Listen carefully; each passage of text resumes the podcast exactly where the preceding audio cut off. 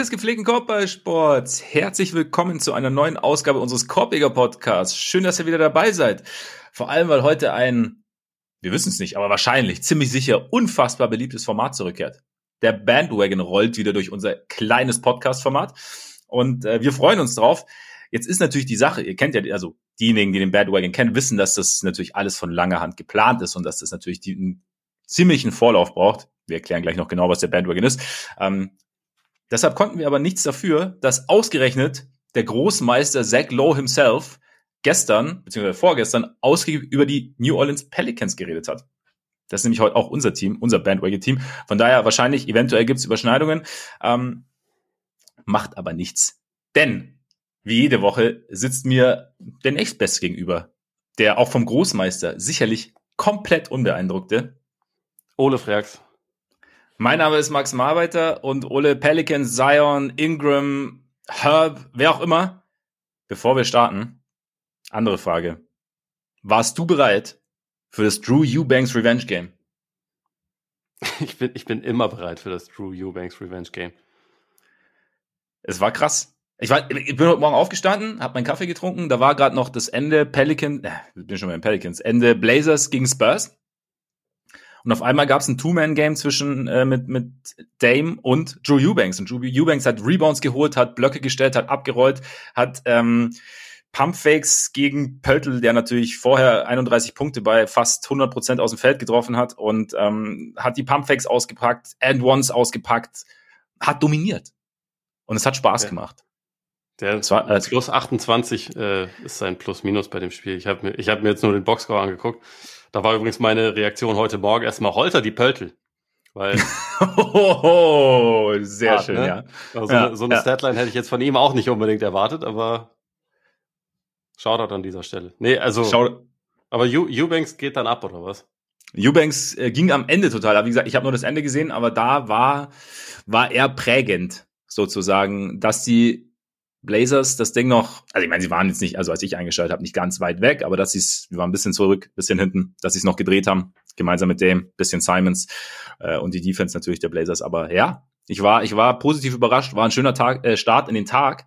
Und ja, wie gesagt, heute eigentlich nicht Thema, aber ich dachte, wir starten mal mit was anderem ein, äh, wenn wir schon Zach Low quasi kom äh, kopieren. War ein bisschen bitter am Montag. Ja. War das nicht, das, was heißt denn Montag? Das ist, hat er gestern hochgeladen oder nicht? Stimmt, ja, aber ich glaube, sie haben am Montag wahrscheinlich geredet. Deswegen habe ich, glaube ich, vorgestern gesagt. Weißt du? So. Ach so. Äh, weil USA zurück zeitlich und so, aber vielleicht auch nicht. Aber auf jeden Fall gestern, ja. Ja, ist halt, also wie, wie man es macht, macht man es falsch. Ne? Letzte Woche hatten wir ja auch erst überlegt, ob wir es halt da schon machen und da ja. fehlten dann wieder Leute. Ich meine, jetzt haben auch wieder Leute gefehlt. Letztendlich ist es egal, aber ich das glaube, um ehrlich zu sein, auch, dass wir wahrscheinlich nicht die identische äh, Hörerschaft haben wie, wie der Kollege. Deswegen passt es schon. Wahrscheinlich. Ich denke halt wahrscheinlich, äh, viele Leute, oder die meisten Leute, die ihm zuhören, werden auch uns zuhören. Nur umgekehrt ist es wahrscheinlich so, dass halt viele Leute, die uns zuhören, ihm nicht zuhören. Ne? Ja, das, äh, ich, so. ich denke auch, so wird davon, es Davon gehe ich eigentlich aus. Also deswegen, ja, ähm, sorry an alle, falls es Überschneidungen gibt. Nein. Es ist ja auch ganz nett, nochmal eine andere Perspektive, eine zusätzliche Perspektive zu bekommen. Reingehört habe ich natürlich.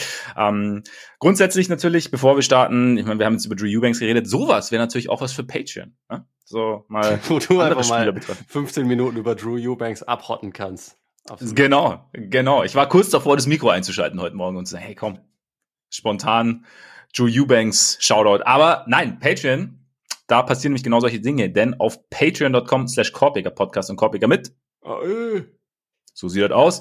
Könnt ihr uns einerseits mit monatlichen Beiträgen unterstützen. Vielen, vielen Dank an alle, die das schon tun. Andererseits gibt es eben extra Content. Zum Beispiel Drew Eubanks Shoutouts, vor allem aber ähm, den Sehtest zum Beispiel, wo wir uns tatsächlich Spieler genauer anschauen, einzelne Spieler genauer anschauen. Vor vorletzte Woche, glaube ich, hatten wir Tyrese Halliburton. Es gab auch schon Kate Cunningham. Es wird auch noch jemand anders geben. Vielleicht Joe Eubanks, wer weiß. Auf jeden Fall gibt's das. Es gibt Mailbags und genau, es lohnt sich reinzuschauen. Denken wir, hoffen wir. Von daher, wenn ihr es noch nicht getan habt, macht's vielleicht mal, schaut vielleicht mal vorbei. Und äh, da dieser Bandwagon, wie gesagt, vielleicht noch ganz kurz zur Erklärung für all diejenigen, die zum ersten Mal vom Bandwagon hören. Da schauen wir uns Teams halt genauer an. Also über einen gewissen Zeitraum. Schauen wir mal so ein bisschen, wie die spielen. Wir haben da mehrere Kategorien. Die werde ich jetzt nicht alle aufzählen, sondern die werden wir dann benennen, wenn es soweit ist. Und genau, hangeln uns dann so ein bisschen durch, schildern unsere Eindrücke, was wir so geglaubt haben, ausgemacht zu haben oder glauben ausgemacht zu haben. Und ja, um einfach mal, die ursprüngliche Idee war, Teams zu nehmen, die normalerweise nicht so im Fokus stehen. Also da werden wir sicherlich auch weitermachen, aber jetzt gut, die Pelicans ist jetzt, da hat der ein oder andere schon drüber gesprochen. Deshalb, ähm, aber wir dachten, auch solche Teams gerade, die so an der Schwelle sind, zum Playoff-Team, zum Contender-Team, äh, sind vielleicht sind ganz interessant. Deswegen jetzt die Pelicans. Ich lasse euch mal hinter den Vorhang blicken. Max hat mir damals geschrieben, ich will keine Gurken mehr. Stimmt überhaupt nicht. Ich habe ja. geschrieben, ich will keine Pfeifen mehr. ähm. Nein. Ja. Nee, also, ja, ich habe ja tatsächlich, aber wir haben ja tatsächlich so ein bisschen überlegt, es gibt natürlich auch halt Teams, die, von denen man viel spricht, bei denen es aber echt mal interessant ist, mal hinzuschauen, also was die genau machen. Also beziehungsweise um zu gucken, ob man rausfällt, was die genau machen. Und das ist halt, die Pelicans sind halt eins. Mal schauen, wer da noch so kommt.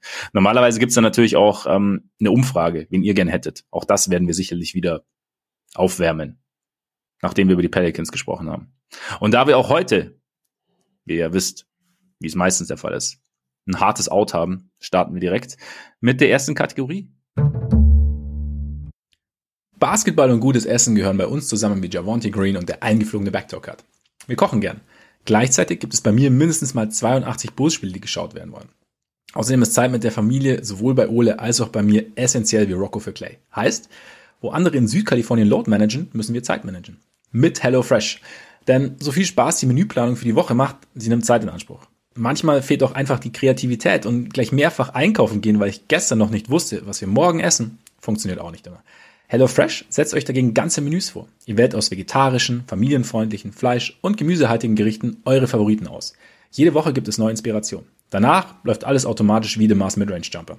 Habt ihr eure Gerichte bestellt, erhaltet ihr wöchentlich eure Kochboxen. Gefüllt sind sie mit frischen, hochwertigen, perfekt portionierten Zutaten von zertifizierten lokalen Erzeugern. Für einen gewissen Rein wie das von Jordan Poole bei jedem Jumper ist die Verpackung recycelbar und die Lieferung nachhaltig und klimaneutral. Und dank flexibler Abos könnt ihr die Lieferung jederzeit anpassen, pausieren oder kündigen. Wir haben uns beispielsweise für die Bandnudeln mit Miso-Zwiebelsauce und Nuss-Chili-Crunch entschieden. Klingt fancy, ist am Ende aber ganz einfach und die Idee, Pasta mit Miso zu kombinieren, werden wir öfter umsetzen.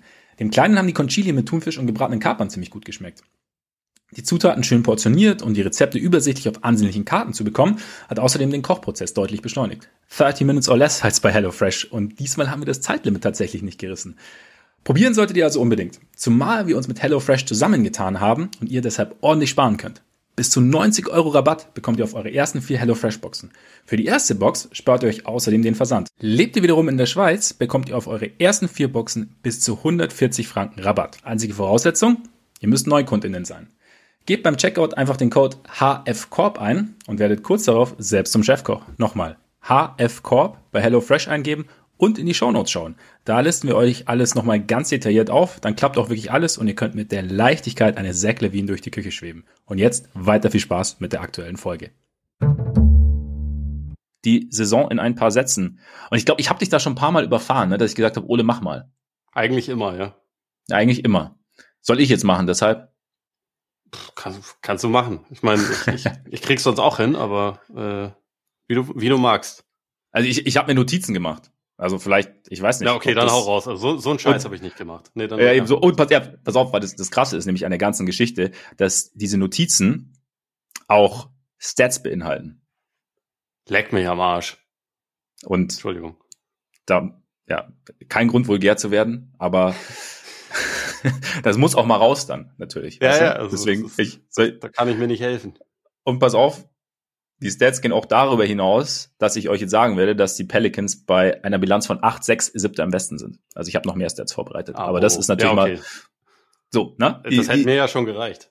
Also. Eben, aber es, es, es kommt noch mehr gleich. Auf jeden Fall, wie gesagt, also der Saisonstart, äh, es ging ja heiß los, beziehungsweise 2-0, zwei Spiele und äh, der Sieg gegen den Netz, so retrospektiv sieht er auch ein wenig anders aus, nachdem ja, dieses Kartenhaus ein wenig in sich zusammengefallen ist in den letzten Wochen. Dann sah es wieder ein bisschen besser aus. Jetzt hat der König ordentlich, hat den, den Netz ordentlich an eingeschenkt. Die, die Kings wären vielleicht auch so, so ein Bandwagon-Team, oder? So mal in Zukunft. Sind wir bei den Pelicans oder so?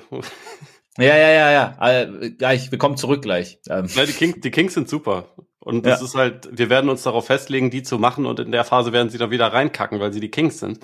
Genau. Aber für den Moment sind sie super. Für den Moment sind sie super. Die Pelicans sind auch ganz gut. Das Ding, das Problem der Pelicans war so ein bisschen, dass sie die Vorbereitung nie komplett absolvieren konnten. Also Brandon Ingram hatte zum Beispiel eine Zehenverletzung. Ähm, dann gab es den Saisonstart, der gut aus, aussah. Dann gab es dieses Jazz-Spiel, in dem Zion sich erst an der Hüfte verletzt hat, nachdem ihn Jordan Clarkson geblockt hat, dabei aber er und er danach unsanft auf dem Boden landete. Brandon Ingram hat sich im selben Spiel eine Gehirnerschütterung zugezogen, war dann eine Weile im Concussion-Protokoll, hatte auch wirklich Probleme. Das heißt, das Team, also ja, es gab so ein bisschen Ups und Downs. Das Team, das Team ist nie so, oder man hat das Team selten so gesehen, wie es denn eigentlich aussehen soll. Vergangene Nacht gegen die Grizzlies hat zum Beispiel auch Zion wieder gefehlt. Und genau, deshalb ist alles noch nicht ganz so stabil, wie man es vielleicht gern hätte. Trotzdem haben sie das, jetzt pass auf, das fünf beste Net-Rating, krass, das acht beste Offensive Rating bei 113,8 und das acht beste Defensive Rating mit 109,9. Und das ne, ist eigentlich schon wieder, deutet schon wieder darauf hin, man sagt ja gern, so Offensive Rating, Defensive Rating in den Top 10 ist ein ganz guter Indikator dafür, dass ein Team relativ gut unterwegs ist. Und die Grizzlies, äh, die Grizzlies, diese Tiernamen immer, diese Pelicans, die Pelicans sind auf einem ganz guten Weg. So grundsätzlich, was das angeht. Es sind halt nur noch, es gibt halt nur noch so Schwankungen, es gibt halt dann manchmal so Spiele, ja, die gewinnen sie dann am Ende, kommen wir später vielleicht noch ein bisschen detaillierter drauf, aber es gibt so, so Phasen, in denen es dann einfach nicht so ganz zusammengeht. Und wie gesagt, die Verletzungen spielen da sicherlich auch, auch eine Rolle, dass halt essentielle Spieler ein bisschen in and out sind. Und ja, hast du der ganzen Geschichte noch was hinzuzufügen? Nee, ich finde, das, äh, das beschreibt es ganz gut. Also beschreibt vor allem auch so ein bisschen, dass dieses, also das war zumindest auch meine Empfindung, dass diese, diese Ratings, diese Metriken irgendwie für mich ein bisschen besser wirken, als das Team auf mich bisher gewirkt hat. Mhm. Also zumindest so konstant und gleichzeitig spricht es halt auch ein bisschen dafür, und das, das würde ich halt auch unterschreiben, dass äh, die Resultate, die man bisher so gesehen hat, auch noch gar nicht unbedingt repräsentativ ist im Sinne von, das Team kann eigentlich mehr, als man bisher so gesehen hat. Wenn es ja. mal, wenn, wenn mal alles zusammen spielen dürfen. Das ist natürlich die Frage, wann wir, wann wir dazu kommen, aber ähm, ja, ich, ich finde tatsächlich, dass sie einfach zum jetzigen Zeitpunkt ein Team sind, das relativ schwer zu, schwer zu entschlüsseln ist, weil man sehr, sehr viele verschiedene Versionen von denen schon gesehen hat. Und auch, also, du hast ja die zwei Siege zum Saisonstart angesprochen, seitdem war es halt immer hin und her. Also immer einmal ja. gewonnen, einmal verloren, einmal gewonnen, einmal verloren zweimal verloren, einmal gewonnen, einmal verloren. Jetzt haben sie gerade wieder ein Two-Game-Winning-Streak, also das heißt, sie sind komplett on fire. Aber mal gucken, wie es Kommende Nacht wird er leider ein Ende haben, ne? Geht's gegen die Boulets oder gegen wen? Es geht, es geht gegen die Boulets und die sind natürlich auch krass on fire gerade. Äh, oder Sicherheit. auch nicht. Ja, nee, leider nicht. Es gibt, es gibt schon, es, es gibt bei, Entschuldigung, ganz kurzer Exkurs, aber bei Bose Twitter gibt es schon wieder ein paar und es ist sicherlich nicht repräsentativ für die Fanbase, aber die Billy Donovan mit seinem Vorgänger vergleichen. Wow. Das ist, also ja, das ist natürlich so, heftig. So, das ist heftig, oder? Aber so weit ist es schon gekommen, der Frust. Über die letzten Spiele. Aber die Nuggets war auch echt mies. Naja, egal. Pelicans. Zurück. Auf und ab geht's. Auf trotzdem, trotzdem, ähm, also würde ich, würde ich dir zustimmen. Das ist ja immer so, genau, Metriken ist so ein Ding. Also äh, sind die Metriken zu gut oder sind dann die Ergebnisse am Ende zu schlecht? Also ich meine, keine Ahnung, es gibt dann auch so ein paar Siege wie äh, beispielsweise gegen die Warriors, bei denen weder Steph noch Draymond noch Clay gespielt haben. Ähm, gleichzeitig, ja, also ich finde, ich weiß nicht, geht's dir ähnlich, dass man so ein trotz allem ein Line-up hin und her ist trotz ja dieser Schwankungen, also so, zumindest mal so, so ein paar Grundkonstanten ausmachen konnte oder so ein paar vielleicht so Ideen ausmachen konnte und, und so ein paar Tendenzen ausmachen konnte, die, die man vielleicht noch mehr zu sehen bekommt im Laufe der Saison, sollten alle über einen längeren Zeitraum mal fit sein. Ich meine, Herb Jones war ja auch dann kurz mal raus mit, mit Knieproblemen. Ja. Hast du, hast du da auch, hast du den Eindruck oder wirst du den Eindruck teilen? Oder warst du komplett so, okay, boah, eigentlich schlechter Zeitpunkt für den Bandwagon. Nee, also eigentlich finde ich es einen ganz guten Zeitpunkt, einfach aus dem Grund, weil man halt jetzt gerade noch so das Gefühl hat, es kann in ein paar Richtungen gehen. Und bei, bei manchen Sachen kann man aber, finde ich, schon absolut äh, auch erkennen, okay, das ist, das ist wahrscheinlich etwas, was sie was sie vielleicht noch rausfinden müssen, wie sie das optimieren. Das sind halt, und andere Sachen sind vielleicht welche, die permanent eine Priorität sein werden. Also beispielsweise, dass sie mit dem Personal, das sie haben, eins der Teams sind, die halt viel auf Offensiv-Rebounds gehen und die halt viel äh, versuchen durch durch Physis und äh, viel am Korb halt aktiv zu sein. Das ist ja etwas, wo man davon ausgehen kann. Das wird auf jeden Fall etwas sein, was sie sich beibehalten. So ein paar andere Sachen, beispielsweise so die die ähm, Wurfverteilung in der Offensive, so ein bisschen die die Art und Weise, wie sie zu Würfen kommen, auch die die Wurfdiät, die sie haben. Da kann es natürlich sein, dass sich ein paar Sachen irgendwie noch ein bisschen verändern müssen und äh, wenn, wenn, wenn ich so auf den Kader gucke, habe ich das Gefühl, die haben eigentlich fast teilweise zu viele Leute, die spielen sollten. Mhm. Ähm, und da, da gibt's halt irgendwie noch relativ viel aufzudröseln. Aber also deswegen finde ich es eigentlich gerade einen relativ spannenden Zeitpunkt, auch um, um über die zu reden, weil es irgendwie noch äh, nicht so ganz klar ist, in welche Richtung es jetzt insgesamt gehen wird. Also abgesehen davon, dass ich denke, das ist ein sehr talentiertes Team, was ziemlich gut sein kann. Aber wie gut, das, das ist halt, glaube ich, noch ziemlich offen. Ja, also genau, wie du sagst, also so ein paar Dinge, die man vielleicht auch erwartet hat, sind einfach noch nicht, noch nicht so da. Also du hast ja die Wurfverteilung auch so ein bisschen an. Ich glaube, Zion nimmt nur die drittmeisten Würfel, ne? Wenn, ja. das, wenn ich mich jetzt nicht ganz täusche. Also das ist natürlich, das wäre jetzt was. Ich meine, keine Ahnung, die anderen beiden sind, sind McCollum und, und, und Ingram die generell ja auch ganz gerne auf den Korb werfen. Was ich gerade bei McCollum ganz interessant finde, und das ist halt genau so, so ein Faktor, der, glaube ich, der sich irgendwann ändern dürfte, beziehungsweise der sich vergangene Nacht ja schon geändert hat. Also vor dem Memphis-Spiel hatte McCollum irgendwie 39 Prozent aus oder 39,1 Prozent aus dem Feld getroffen und 27,9 Prozent von draußen. Da deutete seine Karriere eigentlich schon darauf hin, dass sich das noch verbessern dürfte. Gegen Memphis waren es jetzt 7 von 13 von draußen und 11 von 23 aus dem Feld. Also das, da ist wahrscheinlich so ein so ein Faktor, der auch so ein bisschen diese Findungsphase. Ich meine, McCollum ist auch derjenige, der eigentlich am, am konstantesten dabei ist von den Big Three, wenn man es so nennen will. Ja, und, und, war aber auch angeschlagen und so ein bisschen genau. krank zwischendurch, ne? Also was genau, Fingerverletzung, glaube ich, auch irgendwie gehabt. Ne? Beigetragen hat. Ja. Genau. Und, und da ist halt, genau, und das ist halt so die Frage dann. Ähm, ja, bist du, oder da, das ist wahrscheinlich dann dadurch, dass keiner so 100% fit war die ganze Zeit, da wirklich dann die richtige Verteilung zu finden und das richtige, ja, das richtige Setup zu finden, wie man alle wirklich genau einbaut. Also Ingram hat ja auch so sein eigenes Ding, kann dann auch mal übernehmen, wie am Ende gegen die Bulls. Und interessant finde ich, trotzdem, wenn das, das Zion, also glaubst du, könntest du dir vorstellen, dass bei Zion so das Ding ist, okay, ich meine, er war ein Jahr raus und du hast dann halt, du hast zwei, ja, im Prinzip Veteranen, die ihre Stärken selber in der Offensive haben, die, die auch Würfe brauchen irgendwie, dass du sagst, okay, Zion jetzt erstmal muss jetzt nicht sofort die erste Geige spielen? Oder hättest du gesagt, wir versuchen schon, oder, oder siehst du, wie siehst du es auch perspektivisch, ist natürlich die Frage. Denkst du, dass, dass Zion überhaupt die erste Geige spielen muss oder dass er so, weil Point Zion zum Beispiel haben wir jetzt ja auch noch nicht so oft gesehen. Oder hat, man hat zumindest hat seltener gesehen als vielleicht erwartet. Dass du dann da sagst, es ist dann eher so ein Mix aus, dass irgendwann Playmaking, Passing und dass die, dass die drei mehr voneinander profitieren und dass es gar nicht primär da, darauf ankommt, wer jetzt Nacht für Nacht die meisten Würfe nimmt. Also ich glaube, dass es schon sich ein bisschen mehr in seine Richtung bewegen muss eigentlich. Also das heißt nicht, dass er in jedem Spiel 30 Würfe nimmt und McCollum und Ingram teilen sich 20 oder so, das überhaupt nicht so. Also gerade Ingram, der ist so ein guter Klatsch-Scorer mittlerweile, der soll ruhig am Ende von Spielen auch übernehmen dürfen und da, das ist, finde ich, überhaupt kein Ding. Aber ich habe schon das Gefühl, dass sie diese, dass sie noch ein bisschen lernen müssen, wie sie diese, diese Waffe, diese Kanonenkugel namens Zion irgendwie ein bisschen mehr einsetzen, weil es gibt halt schon Spiele, wo er wo die Offense teilweise einfach an ihm vorbeiläuft. Und das, also, du hast das mit Point Zion schon angesprochen, da, da stimme ich dir zu. Das ist momentan kein, kein wesentlicher Teil ihrer Offense. So, er ist wirklich mehr als Zielspieler eingesetzt. Und das finde ich an sich okay. Nur teilweise wird er halt dann nicht wirklich gefunden. Also beispielsweise dieses Spiel gegen, ähm, gegen Portland, wo er dann im letzten Viertel noch explodiert ist. Da hat er über die ersten drei Viertel hat er sechs Würfe bekommen. Und das ist halt, finde ich, etwas, was nicht passieren darf, weil Wofür hast du Zion auf dem Feld? Für Offensiv-Rebounds und für Abschlüsse. Du hast ihn ja nicht dafür drauf, dass er ein super Verteidiger ist. Da kommen wir wahrscheinlich auch noch drauf zu sprechen, sondern du hast ihn drauf, dass er, weil er nicht zu verteidigen ist in Korbnähe. Und er ist, also, die anderen beiden sind auch professionelle, gute Scorer.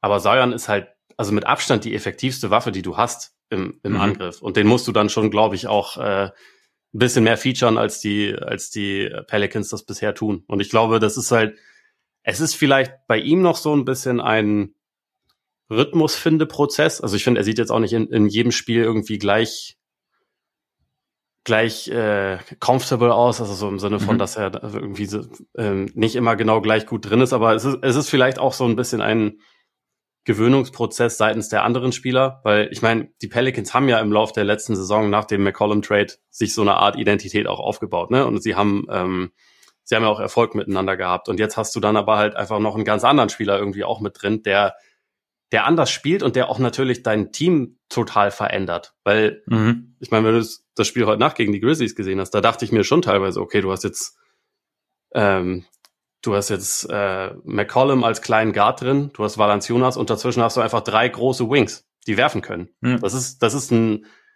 äh, sagen wir mal, moderneres, etwas gewöhnlicheres, aber halt auch erfolgreiches Setup für ein NBA-Team heutzutage. Ne? Also mit, mit äh, Leuten, die irgendwie switchable sind, die werfen können, die halt, die, also ich meine, auch wenn Herb Jones momentan nicht besonders gut trifft, aber die halt irgendwie dadurch so den, äh, das Feld so ein bisschen natürlicher aufteilen. Und das verschiebt sich halt, wenn du jetzt Murphy, der, ich weiß gar nicht, ob er momentan von den Quoten her der konstanteste Schütze ist, aber auf jeden Fall jemand, der gut werfen kann, ja. rausnimmst und dafür Zion rausnimmst, der halt auch alles am Korb macht eigentlich. Dadurch verändert sich ja auch so ein bisschen die Statik des Teams. Und ich glaube, da sind halt Absolut. einfach so ein paar paar Sachen, die noch ein bisschen im Argen sind. Also ich meine, die, die Pelicans nehmen auch die wenigsten Dreier in, ähm, ja. in der Liga. Und das hat natürlich damit zu tun, dass sie äh, in der Regel nicht unbedingt mit einem mit, mit krassen Shooting-Lineups starten. Ja, also ich habe, also Murphy finde ich da immer so einen ganz interessanten Faktor, weil der, ich meine, so er hat relativ heiß gestartet, gut kleine Sample Size, aber war ja am Anfang bei äh, 48 Prozent, glaube ich, äh, von draußen. Jetzt mittlerweile hat sich bei gut um die 40 Prozent eingependelt, was aber immer noch gut ist. Und ich meine, ähm, dann klar, also dass du noch nicht Zion von der Bank bringst, ist natürlich offensichtlich. Aber es ist, denke ich, so schon so eine so eine Statikfrage, wie du es dann auf auf Dauer auf Dauer aufziehen kannst. Und ich fand, das ist jetzt mal keine Ahnung was, was bei, bei dem Low Post auch ganz interessant fand zu, zu den Pelicans, dass er so, dass Zach Lowe meinte, dass Coaches im Grunde, Coaches wissen oft schon, was sie wollen oder wissen schon, was sie wollen.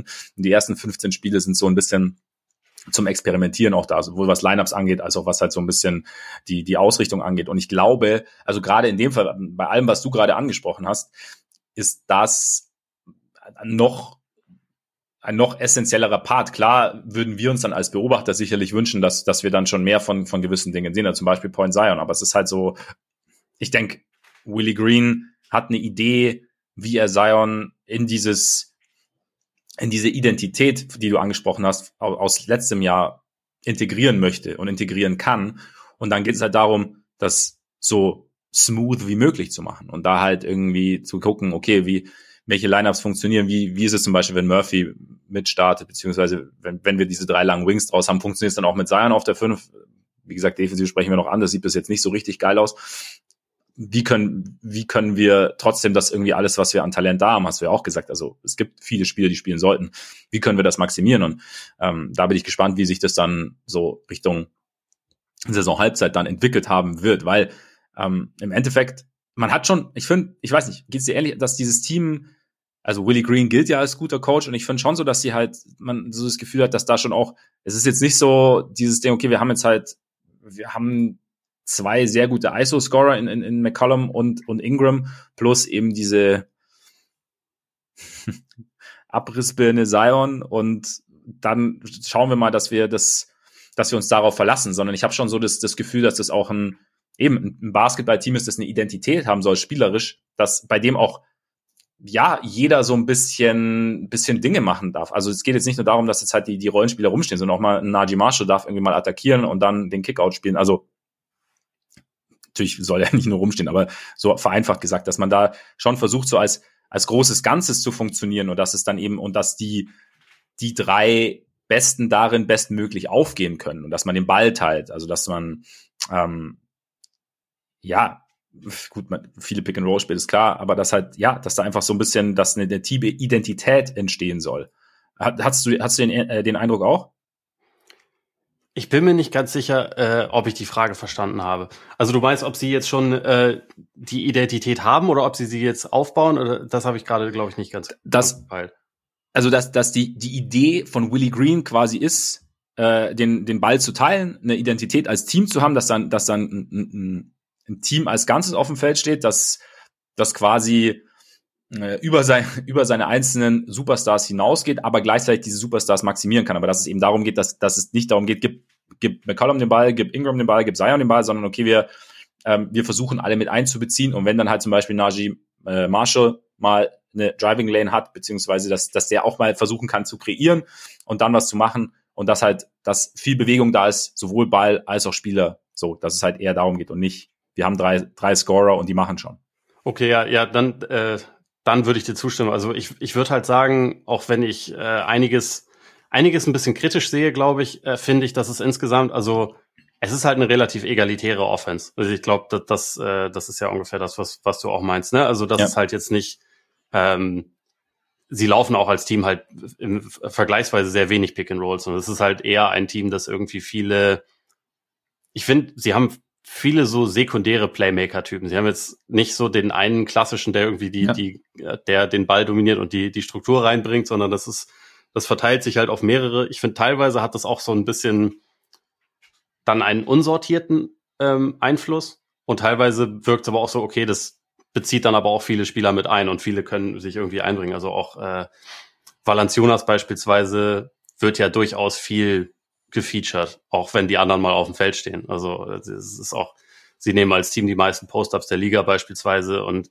was, was ich aber sehr, sehr, äh, sehr gut finde, und da hast du ja auch, also da, da passt Najee Marshall zu, das ist, finde ich, auch eine Stärke von, von ähm, Herb Jones und auch teilweise von Murphy sind halt Abschlüsse nach Cuts, also wo es dann halt so, mhm. wo halt jetzt beispielsweise Ingram oder, oder Zion oder auch mal McCollum irgendwie Aufmerksamkeit auf sich ziehen und dann, dann halt einfach durchstecken. Und da ist immer relativ viel Bewegung, es geht relativ viel zum Korb. Also ähm, dass New Orleans irgendwie, ich glaube, sie haben mittlerweile die zweitmeisten Abschlüsse am Ring. Und das ist halt nicht nur Zion, sondern es ist, äh, ist halt auch wirklich so, dass die anderen Wings auch viel den Weg so zum Korb suchen. Und ich, ich würde schon sagen, dass es auf jeden Fall auch eine, eine Stärke des Teams ist. Und ich glaube zwar, dass sie das, also dass sich die Anteile trotzdem wahrscheinlich insgesamt noch ein bisschen verschieben sollten, aber so, dass man den, den Eindruck hat, dass alle irgendwie ihren Teil daran haben, das, das, das würde ich auf jeden Fall äh, unterschreiben. Also, das, äh, sie haben halt auch einfach wirklich extrem viele Spieler, die irgendwie Dinge können. Ne? Also, das ist halt ja. irgendwie kein, kein Team, was jetzt aus, aus, äh, aus krassen Spezialisten besteht, die irgendwie nur, nur eine Stärke einbringen können oder so. Also da würde ich vielleicht am ehesten fast noch Devontae Graham sagen, der halt den Pull-Up-Dreier hat und sonst nicht so viel. Aber alle anderen, die können halt irgendwie, äh, die können ein bisschen, die können ein bisschen dribbeln, die können werfen, die können, die können passen und es ist schon, es ist schon irgendwie so ein bisschen, ja, egalitär, würde ich es würde nennen. Ja, und ich denke, so dieses, also was du gesagt hast, dann teilweise noch so ein bisschen, bisschen unsortiert aussieht, könnte ich mir zumindest vorstellen, dass das halt einfach so eben dem, dem Saisonstart geschuldet ist, dem geschuldet ist, dass du einen dominanten Spieler neu dazu bekommst in, in Zion und gleichzeitig eben, dass dieser dominante Spieler nicht immer da ist, beziehungsweise dann auch derjenige, der sonst noch die Offense mit dominieren kann, in, in Ingram auch schon ein paar Mal gefehlt hat und dass es dann natürlich so ein bisschen, ein bisschen anders ist und das ist, oder so, so der Einstieg etwas schwerer ist. Und das kann zum Beispiel auch, könnte ich mir auch vorstellen, ist halt was, das gerade auch in der Zeit, so am Anfang dieser Findungsphase äh, Green vielleicht auch darauf aus ist, dass eben zum Beispiel Murphy öfter mal zum, auch zum Korb geht oder dass halt die, diejenigen, die jetzt ja einfach halt vielleicht dann, wenn wenn es Richtung Playoffs geht oder Richtung Postseason geht, Richtung Saisonende geht, diejenigen, die dann vielleicht seltener den Ball in der Hand haben, einfach weil du dann natürlich, wenn wenn die Spiele richtig wichtig werden, wahrscheinlich schon tendenziell bemüht bist, deinen besten Spieler den Ball oder den besten Scorer den Ball zu geben in der Offense, dass diejenigen halt jetzt auch schon so ein bisschen ja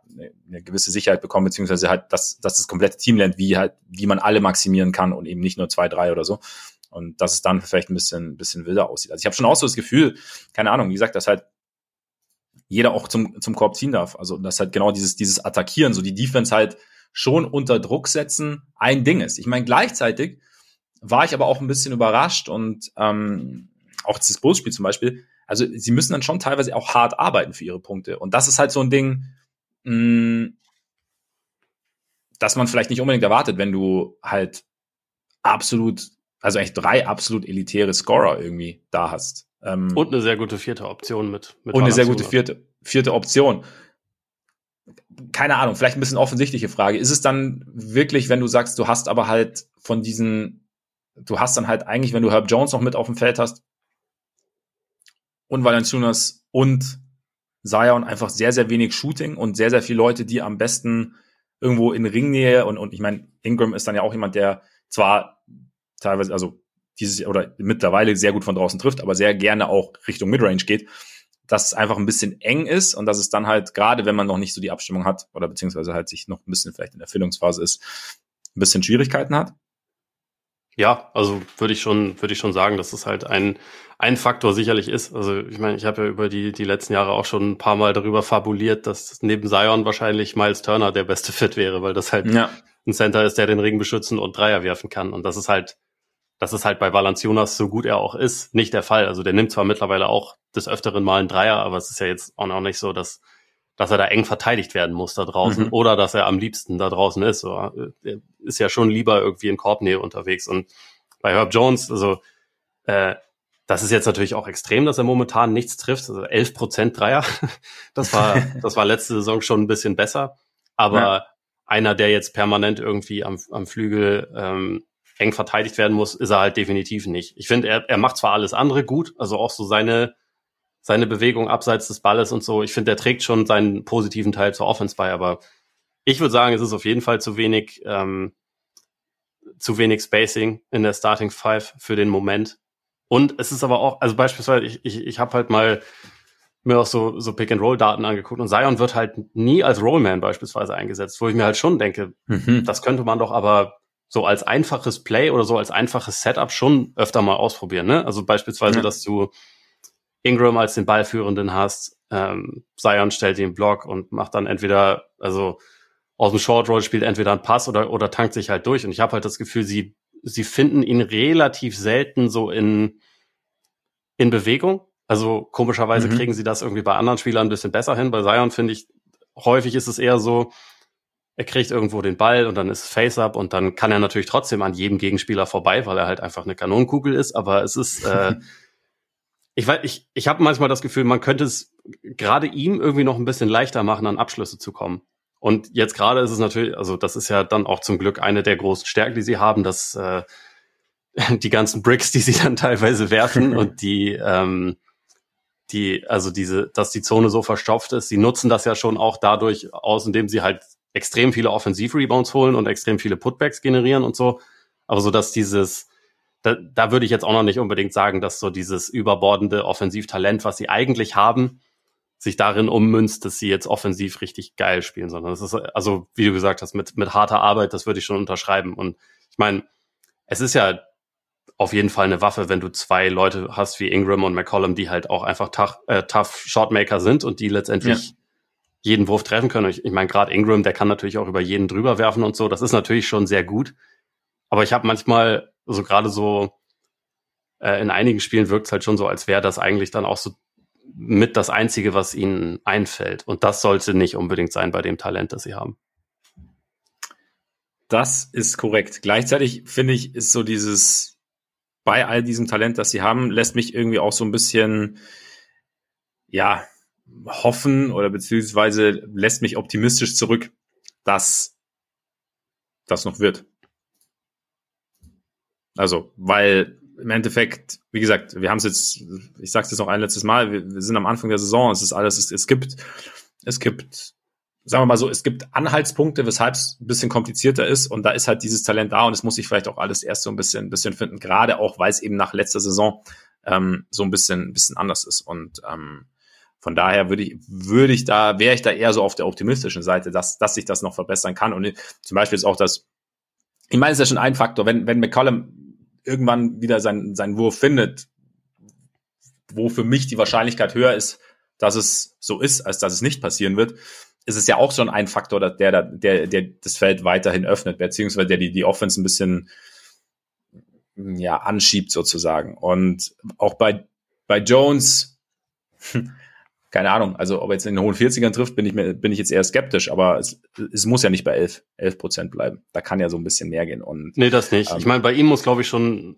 der muss wahrscheinlich über zwei Jahre einigermaßen konstant treffen, damit ja. er wirklich verteidigt wird am Flügel. Und das ist ja, ja. letztendlich der wesentliche Punkt. Also auch Absolut. bei McCollum, der wird ja jetzt, weil er für seine Verhältnisse schlecht gestartet ist, wird er ja nicht anders verteidigt. Wird trotzdem verteitigt, ja, ja, also definitiv. So ja. die der, der macht das Feld ja auf seine Art und Weise mit seiner Anwesenheit schon breit. Das ist jetzt etwas, was bei, bei Jones definitiv noch nicht der Fall ist.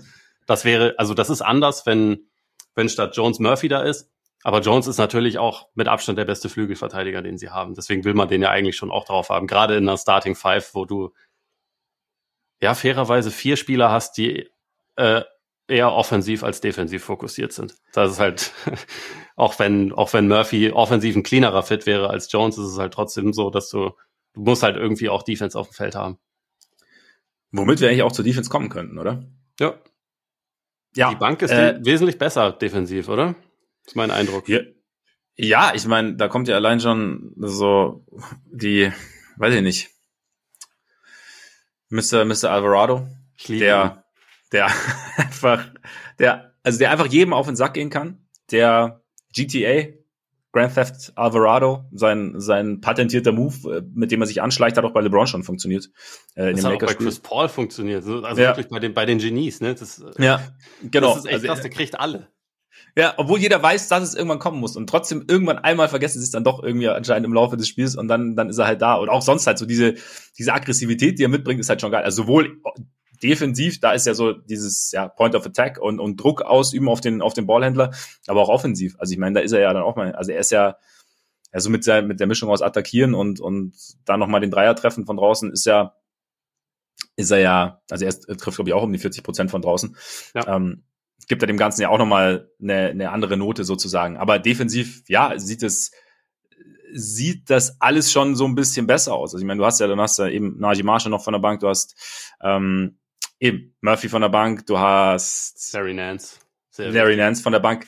Ist die Frage, ich bin gespannt. Also ich meine, das wird vielleicht auch nochmal noch, noch ein Faktor sein, weil eigentlich so mit, wenn wir das Spielermaterial anschauen, dass, dass sie jetzt haben, ist ja Nance vielleicht auch so ein bisschen der natürlichere Fit neben, neben Zion, oder? Also ich, ich weiß nicht, ob du, ob du das jetzt wirklich drehen kannst und willst und du hast dann, weil der Juniors hat halt einfach andere Qualitäten sozusagen, aber ähm, so als mit seiner Switchability sozusagen, er ist jetzt auch nicht der große Rim Protector, aber mit seiner Switchability und, und, und seiner in seinem offensiven Spiel, er auch mal ein bisschen weiter rausgehen kann. Valentinos macht das auch, aber er ist halt jetzt nicht so dieser Low-Block-Scorer, sondern eher Cutter sozusagen.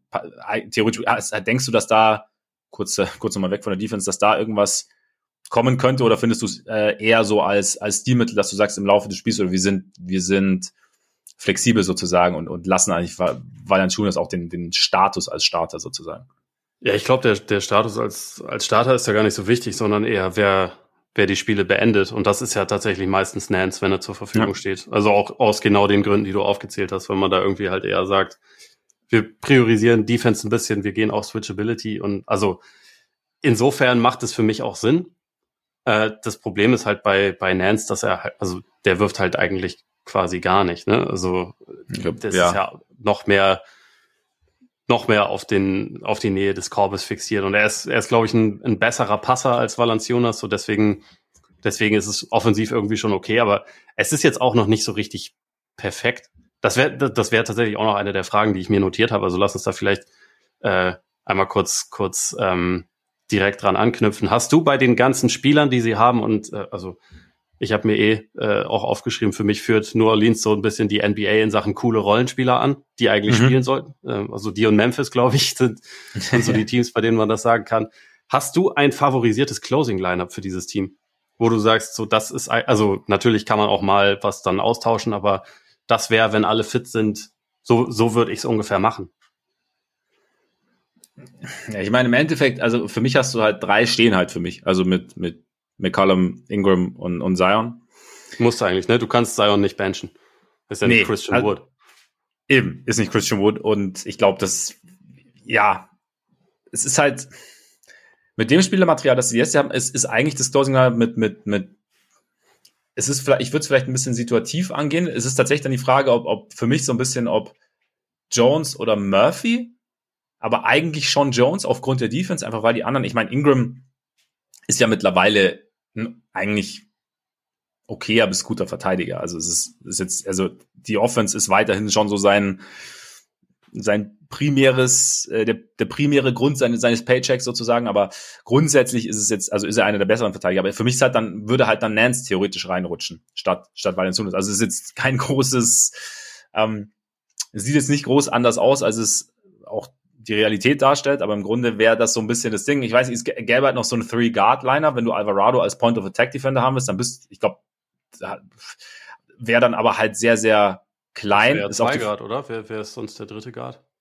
Achso, nee, sehr stimmt. Two Guard. Ja, ja, sorry, sorry. Ja, ja, nee. Also war jetzt so ein bisschen, genau. Also würde dann halt jeder eins aufrutschen und dann Zion auf der fünf.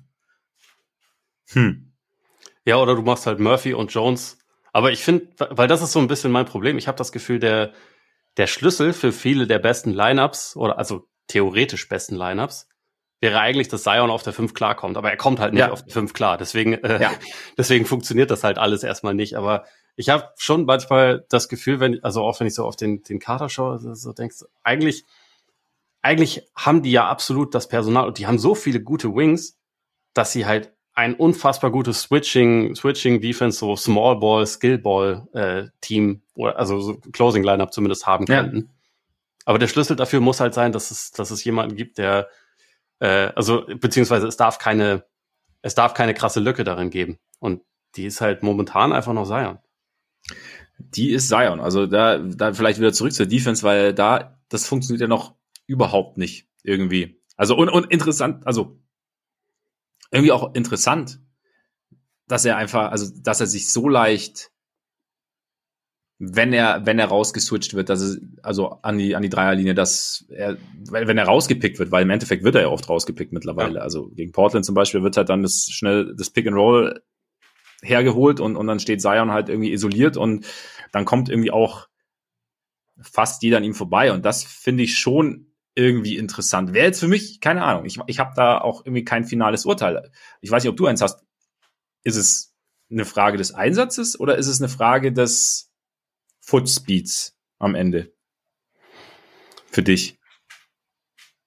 Schwer zu sagen. Vielleicht ist es was von beidem. Vielleicht sind seine defensiven Instinkte irgendwie nicht so ausgeprägt. Vielleicht läuft der Motor nicht konstant, was das angeht. Vielleicht, äh, also, wobei, also da, das ist wahrscheinlich, da muss man nicht vielleicht zu sagen, sondern das ist, glaube ich, wirklich so, dass er halt bisher mhm. irgendwie sehr darauf fokussiert ist, halt Energie in der Offense aufzuwenden. Und ich meine, es ist ja auch ein, ein Energie, ähm, forderndes Spiel, wie er spielt, also allein wie, wie oft er äh, in einer Possession hochspringt, um Offensiv-Rebounds zu kommen, äh, das ist ja schon, das ist schon eine ganze Menge. Ähm, und bisher ist halt, glaube ich, das, also die Verteilung davon nicht ideal und gleichzeitig sind es auch so ein paar Sachen, wo ich mir nicht sicher bin, ob es defensiv halt ja nicht, nicht irgendwie noch ein bisschen grundlegendere Probleme gibt als jetzt der strengt sich nicht an, weil das, das sagt mhm. man immer so leicht. Aber ja. Defense gerade in der NBA und gerade Team Defense ist halt nicht nur der bemüht sich, gerade wenn du irgendwie gegen, äh, also auch auf den nominell größeren Positionen verteidigst, sondern es ist halt auch irgendwie so ein bisschen,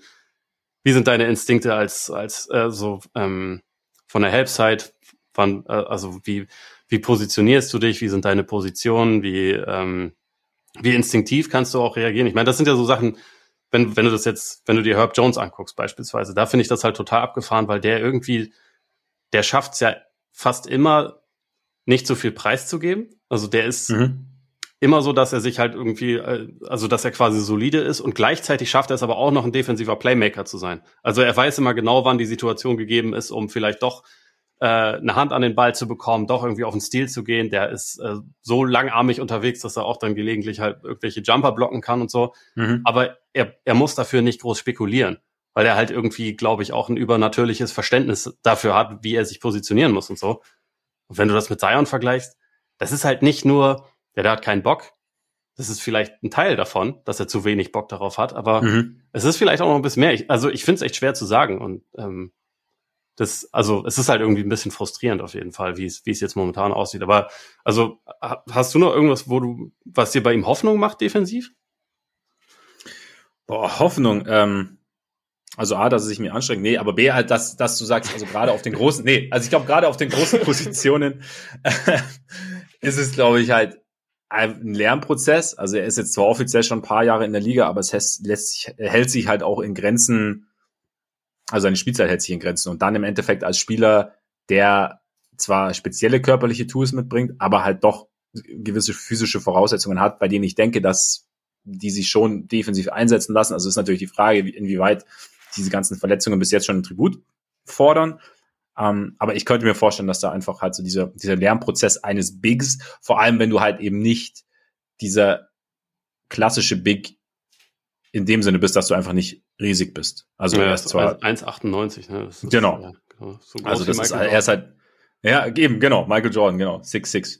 Und das ist halt, ja, und dann musst du halt als Fünfer spielen und, und, und wie, also dass es halt eher so ein, ein Lernprozess ist. Ich finde zum Beispiel, keine Ahnung, ich, weiß ich jetzt nicht, ob das wirklich stimmt. Ich dachte, es wäre mir ein paar Mal aufgefallen, das ist jetzt so ein Eindruck, dass er beim Blitz teilweise ganz okay war, so als Helfer sozusagen. Ist dann natürlich die Frage, inwieweit das, also A, wie oft du das natürlich einsetzt, B, ähm, inwieweit es dann, dann, dann haltbar ist, beziehungsweise inwieweit sich dann Teams dann auch darauf einstellen.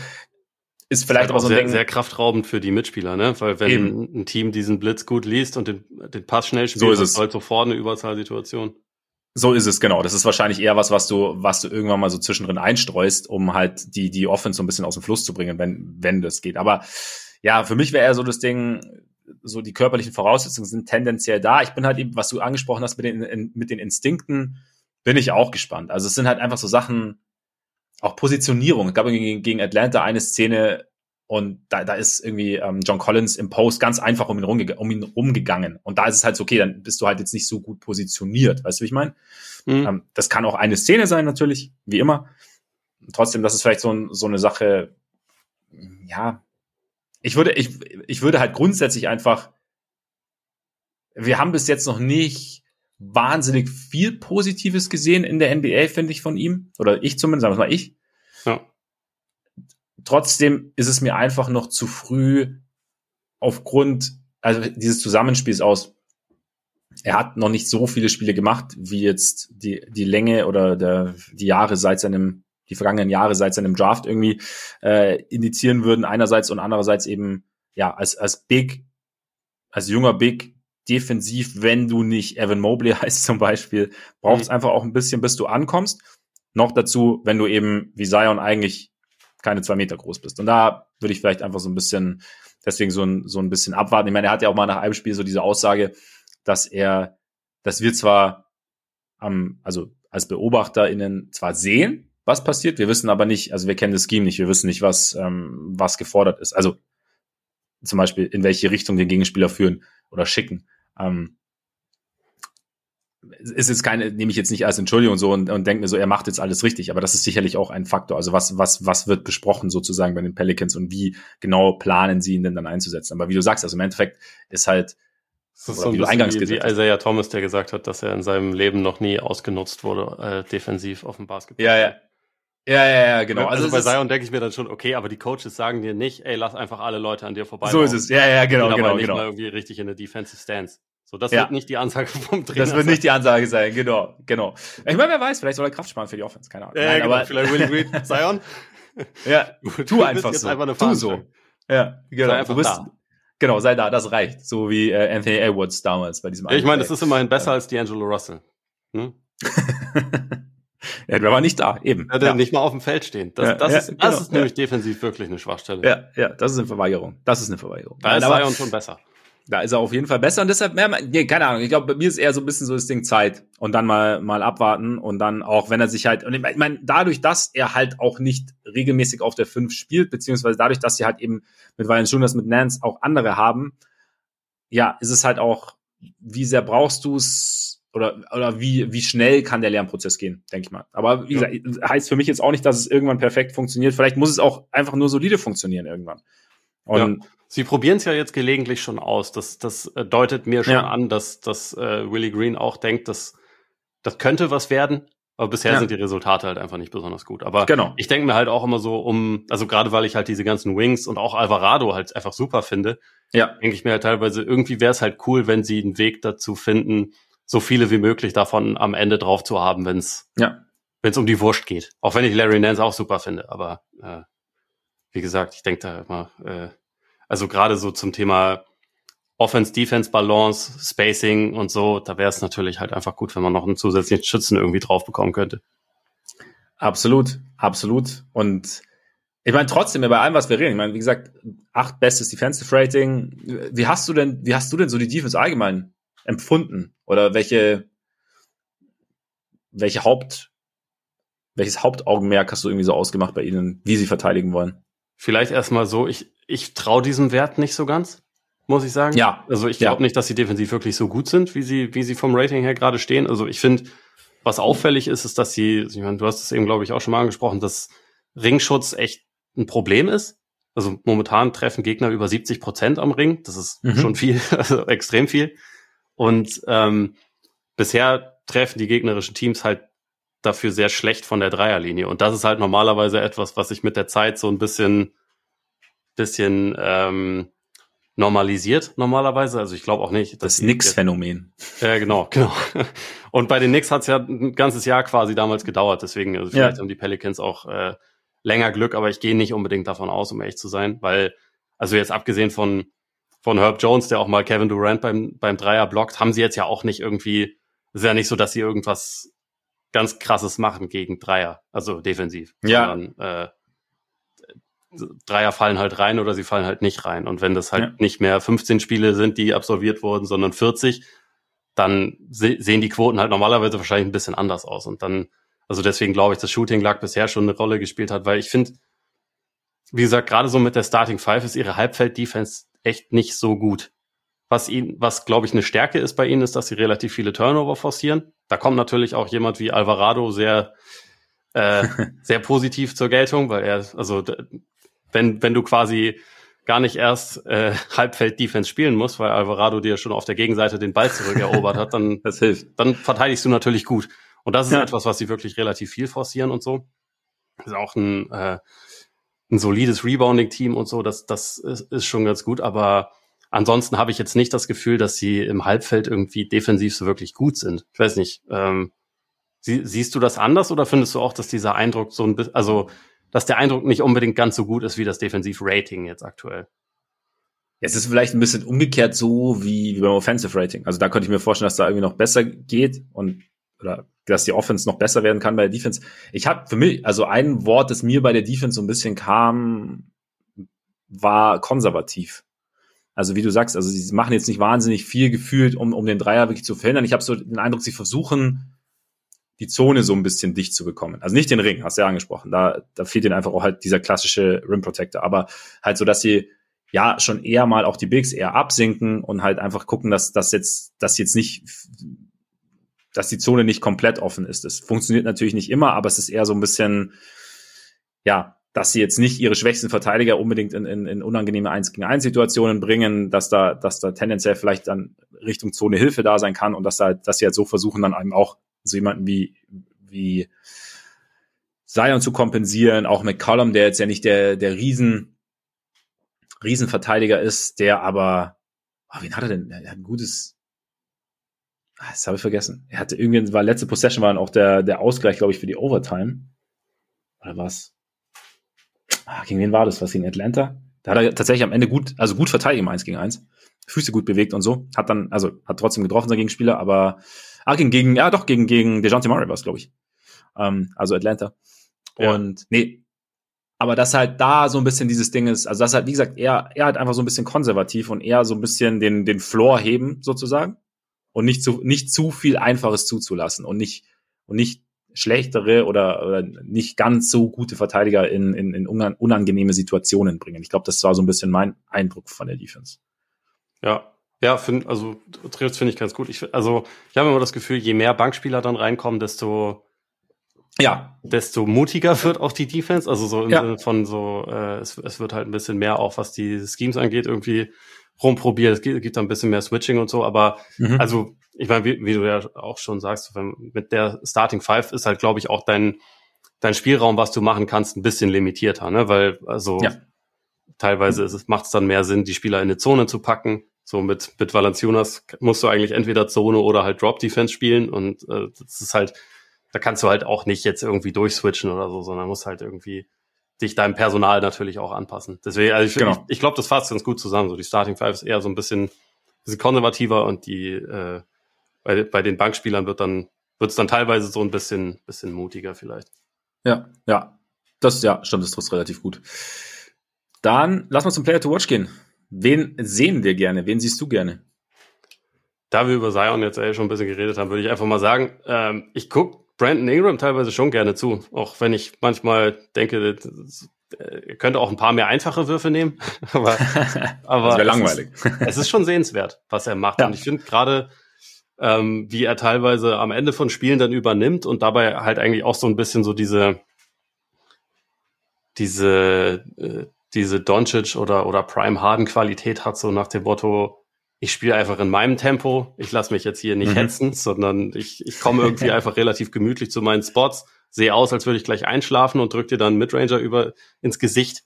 Ähm, das finde ich halt schon immer ziemlich sehenswert. Und ich finde auch, also es ist halt nicht nur das, ne, sondern es ist halt auch so dieses, dieses Komplettpaket. Ich, also definitiv ist er okay mittlerweile, würde ich sagen. Ist jetzt nicht besonders gut, aber ist okay. Und das reicht äh, in, in erster Linie. Er ist ein, ähm, ein ganz guter Playmaker geworden. Ich denke mir manchmal, er könnte auf jeden Fall ein paar von den langen Zweiern könnte er vielleicht auch gegen Dreier eintauschen und so, aber sonst mhm. ist das, es ist schon einfach echt ein sehr, sehr gutes Komplettpaket und einfach ein extrem, extrem smoother Spieler auch einfach. Ja, und deshalb auch mein Player to watch. Also du weißt ja, ich habe irgendwie so ein bisschen eine, äh, eine Schwäche für solche Spieler, einfach die halt so ein bisschen ja so elegante Scorer und da ist halt Ingram schon so hat sich da schon zu einem der elegantesten Scorer und, und halt in Anführungszeichen auch besonders ein Scorer der Liga entwickelt, weil er, wie du sagst, so sein eigenes Tempo hat, auch irgendwie so seinen, seinen eigenen Stil hat. Also er ist halt, er hat halt irgendwie so einen Stil und das finde ich, finde ich bei ihm irgendwie sehr, sehr cool. Also halt auch so, na klar, da kommt dann auch mal so ein Offensivfall raus, wie gegen DeMar DeRozan, gegen die Bulls am Ende. Aber ansonsten, das nicht gepfiffen wurde übrigens, ansonsten ähm, sieht das, nee, oh, also so schaue ich ihm einfach, ja, es war echt ungerecht, weil sonst hätten sie es vielleicht gewonnen. Ach, da war nämlich dann noch irgendwas. War, irgendwas war noch. Ich glaube noch ein Foul under Rosen oder sowas auch nicht gepfiffen wurde, aber hey, ist ja egal. Mit Jim Boylan hätten sie auch nicht gewonnen. Nein, aber ja, Ingram finde ich einfach ein saugeiler Spieler. Also finde ich irgendwie, wie du sagst, also manchmal, keine Ahnung, könnt, denkt man sich als Zuschauer, könnte einfacher sein, aber wenn es dann halt klappt, ist es umso geiler, wenn es funktioniert, also dass es geklappt hat. Und deshalb, ja, mein, ja, und die Gesamteffizienz ist ja gut, ne? Also eben genau. Also wie gesagt, trifft äh, in den mittleren 40ern von draußen, trifft in den, äh, glaube ich, hohen 40ern aus dem aus dem Feld. Also da ist es und, und über 80 Prozent von von der Freiwurflinie. Also da darfst du auch werfen. Da darfst du auch so weiter werfen, wie du wirst im Endeffekt. Ja. Ich hatte es ja letztes Jahr während den Playoffs auch schon gesagt. Er hat halt, also gerade mit diesem Schlafzimmerblick hat er für mich halt auch einfach ein bisschen T-Mac-Vibes. Manchmal. Ja. Auch wenn T-Mac, ja. glaube ich, ein bisschen schneller gespielt hat, aber. Ja, etwas explosiver, das stimmt. Aber, aber so dieses, bei dieser Länge, so dieses, ja, dieses Sezierende irgendwie finde ich so geil. Also auch mit seiner Fußarbeit. Also weißt ja. du, so wie, also es ist ja jetzt wahrscheinlich würde er diese Würfe auch los, wenn er, wenn er kleiner wäre, aber dadurch, dass er so lang ist, ist es natürlich noch schwieriger zu verteidigen und es ist halt, aber sieht es aber auch irgendwie noch, noch cooler aus, irgendwie, dass es funktioniert. Also diese, diese Eleganz auch in seinen Bewegungen. Also deshalb, ja, ist irgendwie guter Dude. Glaubst du, es ist, äh, also diese Tatsache, dass Zion, also das Point Zion eigentlich momentan nicht existiert, ist auch ein bisschen deswegen, damit halt, also weil Willie Green sich denkt, wir wollen halt äh, die Offense mehr über Ingram und McCollum laufen lassen, also äh, damit es halt nicht so eine um jetzt ein ganz extremes und etwas beängstigendes Beispiel zu nennen, damit das nicht aussieht wie in Dallas, wo halt äh, ein Spieler die ganze Zeit alles macht, ähm, sondern wo, wo, man halt sagt, so hier Zion, der ist so, der, der, der kriegt ja auch seine Offensiv-Rebounds, der ist, ähm, der ist irgendwie eh so schwer zu verteidigen. Wir, wir müssen erstmal dafür sorgen, dass die anderen halt auch den Ball in der Hand haben. So denkst du, das ist irgendwie vielleicht ein, ein Ansatz, warum sie, warum sie das so machen und halt quasi momentan gar nicht diesen Zion Ballhändler-Typ mit, mit einsetzen? Ich, ich glaube halt, also die, die Grundvoraussetzungen sind halt ganz andere als in Dallas. Also ich meine, ich weiß nicht, wie es naja, aussieht. Also ich meine, vor zwei Jahren hat ja Zion Point Zion gespielt. Da lief die Offense über ihn. Deswegen, also wir müssen, ja, das, also, wir müssen es auch nicht mit Dallas vergleichen. Sondern nee, nee, nee, genau, nee, nee, genau, das stimmt. Nee, ich habe nur gedacht, also wie, wie sähe es jetzt aus zum Beispiel, wenn jetzt, wenn jetzt nur Ingram oder nur McCollum neben, neben Luca spielen würde? Also wahrscheinlich hätte Luca trotzdem den Ball sehr, sehr viel in der Hand, aber mh, hm, ich könnte mir, ich finde es ich find's gar nicht so einfach zu beantworten, weil die Frage ist, welchen, welchen Rhythmus, also wahrscheinlich am Ende ist es doch am sinnvollsten, wenn du drei Leute hast, die eine, die eine Offense dominieren können, dass du da also ich könnte, ich könnte mir auch vorstellen, dass Green halt so auf dieser Suche ist nach, also wie nicht jetzt your turn, your turn, my turn, sondern eher mhm. so, okay, wie, wie kriegen wir das Ganze so zusammen, dass wir dann vielleicht Richtung Ende eines Spiels dann auch schauen können, wer gerade am heißesten ist, beziehungsweise wer am meisten übernehmen kann, beziehungsweise wie kann, wie kriegen wir es so hin, dass Zion dann perspektivisch auch involviert ist, auch wenn er nicht zwingend den, den Abschluss suchen muss. Also wenn, also sprich dann eben Point Zion. Hast du es jetzt noch nicht so gesehen haben, überrascht mich halt irgendwie. Ich habe jetzt gar nicht so den, den Ansatz. Ich meine, es könnte natürlich sein. Es ist, vielleicht auch so eine, eine Frage der Zufriedenheit. Also wenn du dann halt, ich glaube, es ist jetzt einem, einem Ingram und einem, einem McCollum meiner Meinung nach auch irgendwie zu Recht schwer zu vermitteln, wenn du sagst, okay, ihr seid jetzt übertrieben formuliert Statisten. Also natürlich sind sie keine Statisten, aber halt so, Zion macht jetzt alles und ihr guckt mal, was, was für euch abfällt, in Anführungszeichen, beziehungsweise ja. ihr setzt euch dann schon irgendwie ein. Also ich glaube, das ist halt auch irgendwie schwer zu vermitteln, aber am Ende, so den Eindruck, den ich jetzt habe, ist für mich schon so auch dieses Ding, ich meine, und gleichzeitig, ich meine, also einerseits ist der Eindruck, dass halt es darum geht, da eine, so ein fließendes Teamsystem zu integrieren und zu installieren, dass bei dem alle voneinander profitieren. Und anderes, gleichzeitig musst du natürlich schauen, dass du auch deine, deine Spiele gewinnst am Anfang. Also wir, wir haben ja halt darüber geredet, wie der, gut, der Westen jetzt ist, einige Teams haben Probleme, bei denen wir vielleicht nicht so damit gerechnet hatten. Aber grundsätzlich, wenn du in die Playoffs wirst, wenn du nicht noch ins Play-In rutschen willst, solltest du ja auch deine Spiele gewinnen. Das heißt, im Endeffekt experimentieren, experimentieren, ja, wie weit? Keine Ahnung, am Ende sagst du dann, okay, wir wissen, was, was Ingram bringt, wir wissen, was McCollum bringt, obwohl McCollum, wie gesagt, die Quoten sind noch nicht so, oder waren bis jetzt noch nicht so bis zum Memphis-Spiel und du gehst dann so ein bisschen auf Nummer sicher und versuchst es dann eben, wenn mehr Stabilität da ist, ah, ist schwierig. Schwierig. Ich kam letztendlich auch darauf, weil es ja dieses Gerücht gab, dass Ingram halt diese Point Zion Geschichte ziemlich scheiße fand, weil, weil er halt nicht so wirklich sein Ding machen konnte. Ich weiß aber ja. nicht, wie viel da dran ist und äh, ob das dann vielleicht auch ein bisschen größer gemacht wurde, als es ist. Aber mhm. sagen wir vielleicht einfach mal so, wir, wir, wir behalten es mal im Auge, ob äh, ja. Zion in der nächsten Zeit gelegentlich vielleicht auch mal Pick and Rolls läuft oder ob er halt auf eine andere Art und Weise vielleicht ein bisschen mehr eingebunden wird. Weil, wie gesagt, ich, ich finde es einfach verwunderlich, dass er die, die nur die drittmeisten Würfe in seinem Team nimmt, obwohl er halt die effizienteste Waffe ist auf jeden Fall. Ja, das auf jeden Fall. Das auf jeden Fall. Ich könnte mir auch vorstellen, dass ich das noch, dass sich da noch ein bisschen was verschiebt auf, auf Dauer. Enttäuschung. Wen sehen wir nicht so gerne, Ole? Ja, ich meine, ich habe es ja eben schon genannt. Eigentlich finde ich diese, diese Rotation grundsätzlich cool und voll mit guten Spielern. Dass McCollum bisher nicht so gut seine Würfe trifft, macht ihn jetzt für mich nicht zur Enttäuschung, sondern ich hätte halt gesagt, ja. also wenn einer von denen, die jetzt regelmäßig spielen, die finde ich nicht so viel beitragen, ist halt auf jeden Fall Devontae Graham, also wahrscheinlich der einzige, der, mhm. also weil er halt, der ist immer noch ein guter Dreierschütze, trifft auch in dieser Saison knapp über 40 Prozent, aber er macht halt sonst nichts. Ne? Also ja. Sobald er von der Dreierlinie weggejagt wird, hat er eigentlich halt einfach nicht so viel, was er, was er machen kann. Das ist, das ist total faszinierend, wenn man sich auch so seine, seine Wurfverteilung anguckt. Er nimmt momentan 3,2 Dreier pro Spiel und 0,8 Zweier pro Spiel. Mhm. Weißt du, mit was für einer Quote er diese Zweier trifft? Die, mm, also Nein. wahrscheinlich, äh, ich, kann, ich kann dir auch die totalen Zahlen sagen, weil es drei von elf sind über diese, okay. über die Saison ja, bisher. Ja. Das sind 27 Prozent. Das ist, äh, es ist halt einfach, ja, ein eindimensionaler Spieler, der natürlich auch irgendwie defensiv angreifbar ist. Deswegen denke ich, dass wir es wahrscheinlich noch ein bisschen mehr sehen werden. Und ich meine, es, äh, es hat sich über die letzten Wochen, glaube ich, auch schon ein bisschen mehr in die Richtung entwickelt, dass halt Alvarado eher ein bisschen mehr spielt und Graham mhm. ein bisschen weniger. Ist meiner Meinung nach auch einfach sinnvoller, weil äh, Alvarado ist nicht nur ein hundertmal besserer Verteidiger, er ist mittlerweile auch, er gibt dir auch offensiv mehr, würde mhm. ich sagen, weil er halt so ein bisschen mehr Drive drin hat. Er ist zwar jetzt auch nicht der Typ, der dann über vier Verteidiger stopft oder so, der, der irgendwie super Finisher ist oder so, aber er hat halt, glaube ich, trotzdem gutes Gespür dafür, wann er halt dann durchstecken kann und so. Spielt grundsätzlich mit ein bisschen mehr Pace. Das, was ja, glaube ich, ja. auch gerade für, für einen Backup-Guard immer eine gute Sache ist. Und deswegen könnte ich mir halt vorstellen, dass der mehr und mehr so Graham vielleicht so ein bisschen die Minuten wegfuttert. Und ich glaube, dass es halt für das Team auch eher Sinn macht. Ja, also ich finde auch, ich meine, die allein, also alles, was du spielerisch angesprochen hast, dazu die Energie, die er halt irgendwie bringt, Defense, also er ist halt besser, also ausbalanciert Übrigens ist Alvarado in Wirklichkeit ein Player to watch. Ich habe einfach nur über Ingram geredet, weil ich dachte, wir müssen Ingram würdigen, aber Alvarado finde ich, also eigentlich, äh, wenn der eingewechselt ja. wird, dann gucke ich lieber hin. Ja, ja, ich würde ich würd auch, also irgendwie, ja, man, man, man, man sähe gern mehr von ihm. Ist natürlich dann immer die Frage auch so ein bisschen wie bei, bei Caruso, also wie, wie, wie viel mehr Vert Spielzeit verträgt so ein Spieler. Ja. Weißt du, wie ich meine? Der mit so viel Energie spielt und so, so intensiv auch spielt, so intensiv verteidigt. Um, ähm, aber ja, also ich finde auch, wie gesagt, also äh, Alvarado dann nur auf diesen defensiven Energizer zu, zu reduzieren, was ich am Anfang vielleicht auch so ein bisschen getan habe, bevor ich es mir mehr angeguckt habe, ähm, käme auf jeden Fall deutlich zu kurz. Und da, ja, deshalb auf jeden Fall